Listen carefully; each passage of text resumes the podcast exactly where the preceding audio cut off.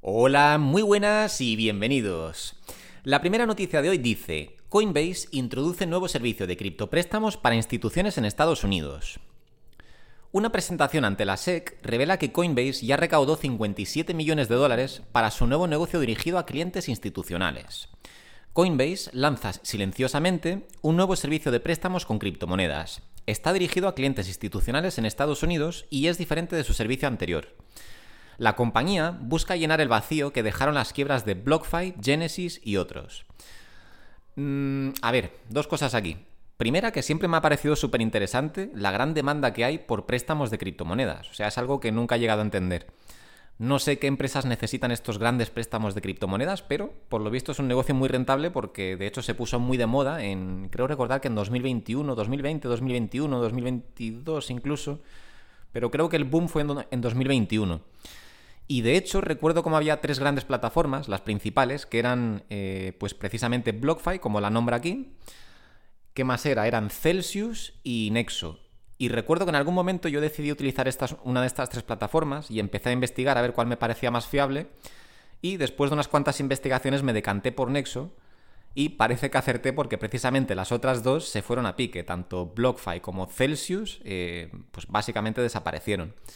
Celsius desde un, principio, desde un principio me pareció una mala opción porque veía que tenían un marketing muy agresivo, no veía ningún tipo de regulación, en fin, tenía muy mala pinta. Aunque tenían los porcentajes más altos, pero esto puede ser simplemente para atraer inversores. Entonces Celsius la descarté rápidamente, pero recuerdo que dudé entre BlockFi y Nexo porque BlockFi sí que tenía gente importante respaldando el proyecto. Eh, por ejemplo, se me viene ahora a la mente Anthony Pompliano, que es un, bueno, pues es un hombre bastante, una figura bastante conocida en el mundo de, de las criptomonedas y que puso su propia reputación eh, en juego respaldando a BlockFi.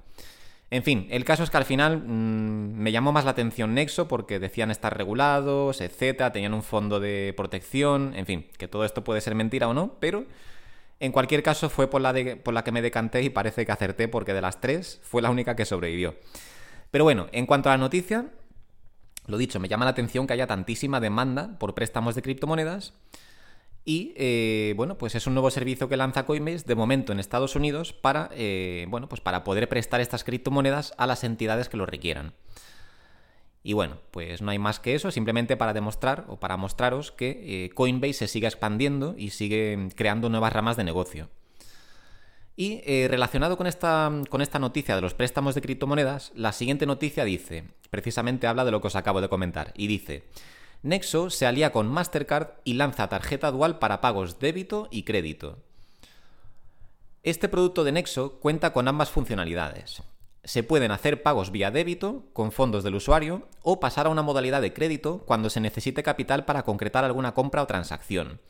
Nexo lanza tarjeta dual en alianza con Mastercard y esta integra funcionalidad para pagos en modalidad débito o crédito. La tarjeta solo está disponible para usuarios residentes en Europa y Reino Unido. Bueno, pues de momento solo llega a Europa y Reino Unido.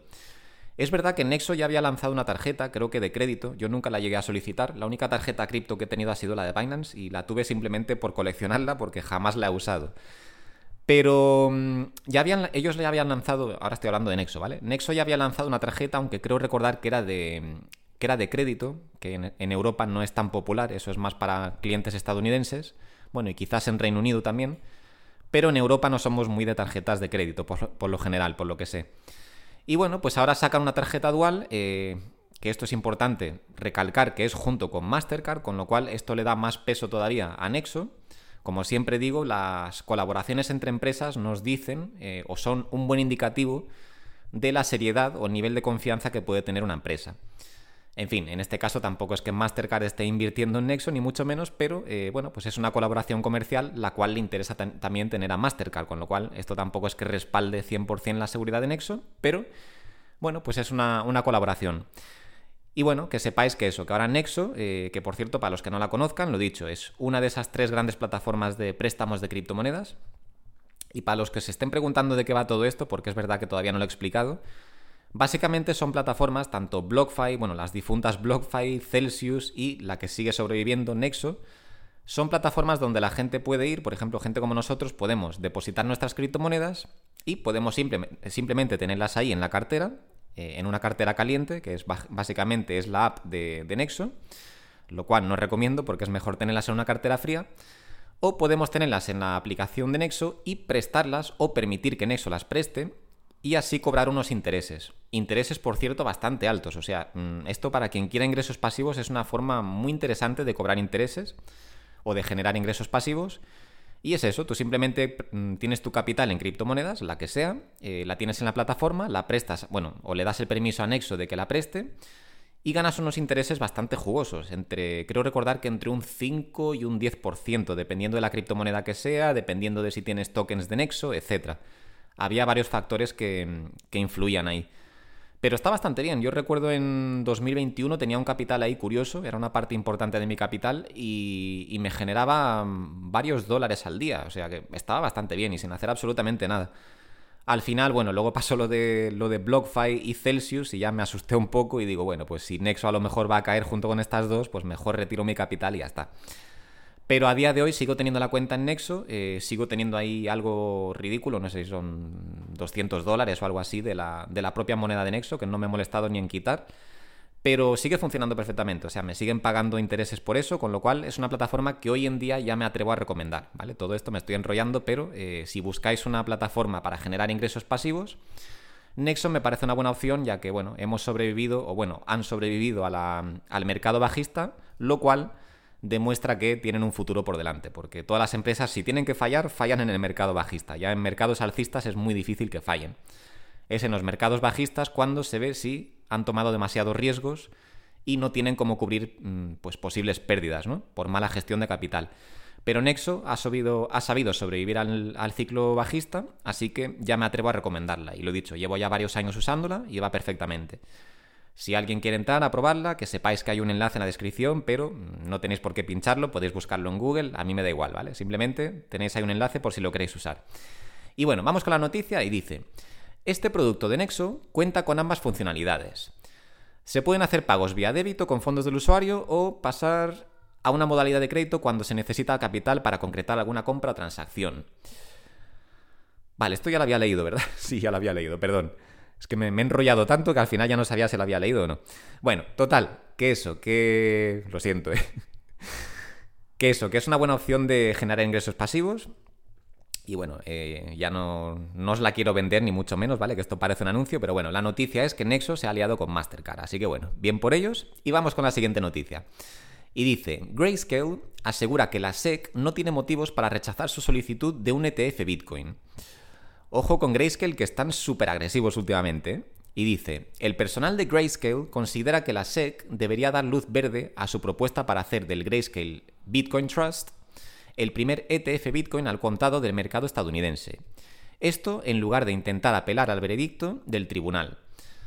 Grayscale publicó una carta especialmente dirigida a la SEC. Allí aseguró que la agencia no tiene motivos para rechazar su solicitud de un ETF Bitcoin.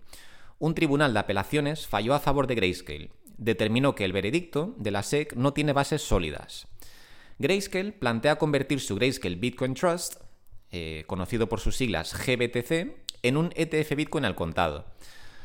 Bueno, pues sí, em, yo siempre he dicho que el primer ETF de Bitcoin al contado creo que va a ser el de BlackRock, pero ojo porque Grayscale últimamente está súper agresiva, ¿eh? O sea, mm, están determinados a que se les apruebe la solicitud de un ETF. Bueno, de hecho es que no simplemente es que sea una solicitud para lanzar un ETF de la nada, sino que, como el propio artículo dice, lo que ellos ya tienen un fondo y lo que quieren es eh, convertir este fondo en un ETF, con lo cual ya están un paso por delante que otras empresas.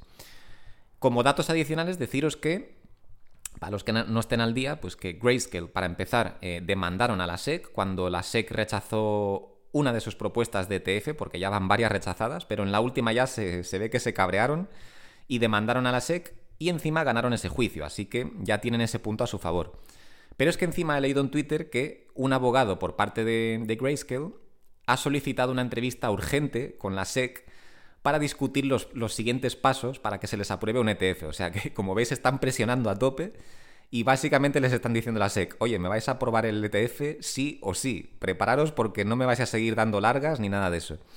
Así que estemos atentos a esto porque eh, quién sabe qué podría salir de aquí, pero que sepáis que Grayscale va pisando, va pisando fuerte y están presionando a la SEC por todas partes. O sea, les están ejerciendo una presión increíble.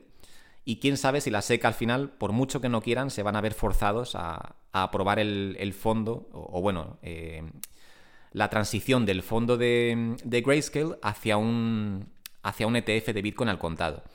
¿Quién sabe? ¿Serán los primeros en que se les apruebe un ETF? ¿Quién sabe? Yo sigo apostando por BlackRock, pero bueno, pues tal y como van las cosas y con toda la presión que están ejerciendo, quién sabe si no van a ser los ganadores al final de esta carrera. Pero bueno, pues ahí está la información para que la tengáis en cuenta. Grayscale está súper agresiva y están presionando muchísimo a la SEC. Y bueno, vamos con la siguiente noticia y dice, Metamask añade función para vender criptomonedas por dinero fiat. Esto también puede ser muy interesante para los que estéis operando, bueno, para los que os guste más operar en, perdón, que me lío. Para los que prefiráis operar en, DEX y no en CEX, ¿vale? Que esto para los que no lo sepan, eh, CEX son las siglas de un exchange centralizado, por eso la C, y DEX son las siglas de un exchange descentralizado. Eh, esto lo explico rápidamente. Centralizados serían ejemplos, por ejemplo, como Coinbase o Binance, ¿vale? Que tienen una compañía detrás y un equipo de gestión activo con el que puedes hablar y solucionar dudas, eh, problemas técnicos, etc. Y un exchange descentralizado, pues puede ser, por ejemplo, como PancakeSwap o Uniswap, eh, donde no hay un equipo técnico. Bueno, sí que hay gente trabajando ahí, pero no hay. Realmente no tienes no eres un cliente como tal identificado y con el que, puedas hablar con el servicio técnico, que te puedan ayudar, etc. Estás, eres tú el, único responsable de tu cartera y de todo lo que haces. Hay quien prefiere los DEXs porque, bueno, porque no tienen datos personales y es todo eh, de forma anónima. En este caso, pues para los que sean muy fans de Metamask, que Metamask al final no es más que una wallet, eh, una wallet integrada en nuestro navegador, ¿vale? Pero es muy famosa sobre todo porque se utiliza para eso, para interactuar con, con DEX o con DEXes, como pueden ser, por ejemplo, Uniswap, PancakeSwap, etc. Hay 500.000 swaps. Pero sobre todo la, más, la, plataforma más conocida yo diría que es Uniswap, eh, plataforma en la que yo he operado bastante, por cierto, sobre todo en la red Matic y lo he hecho con la plataforma, o sea, con la wallet MetaMask. Bueno, pues que sepáis ahora, para los que sean muy fans y utilicen mucho MetaMask, que sepáis que ahora se ha añadido la función de que desde la propia MetaMask, desde la propia wallet, eh, se puedan vender criptomonedas y intercambiarlas a dinero fiat para sacarlo directamente a nuestro banco. Mientras que antes, por ejemplo, si operabas en, dentro de la wallet de Metamask, por ejemplo, imagínate, tenías la wallet conectada a Uniswap, hacías operaciones y luego, una vez que sacabas beneficio o lo que fuera, tenías que pasar, tenías que pasar esas criptomonedas desde Metamask a un exchange, como podría ser, por ejemplo, Binance, y de ahí ya a tu cuenta bancaria. Ahora directamente lo puedes hacer desde la, desde la propia wallet de Metamask, lo cual es bastante avanzado. Y bueno, la noticia dice, la función está disponible para usuarios residentes en Estados Unidos, Reino Unido y algunos países de Europa. Inicialmente solo se podrá vender Ethereum a través de la red de Ethereum, y se añadirá soporte para tokens de redes de segunda capa más adelante. Metamask permite la venta de criptomonedas. Todo el proceso se hace desde la wallet en muy pocos pasos.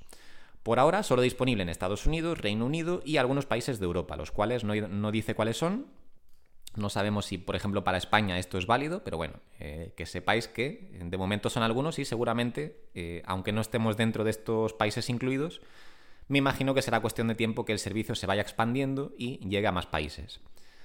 Y dice, de momento solo admite la venta de Ethereum a través de la red de Ethereum. Correcto, o sea que de momento son solo operaciones de Ethereum, no valen por ejemplo las de segundas capas como Optimism o Matic, etc.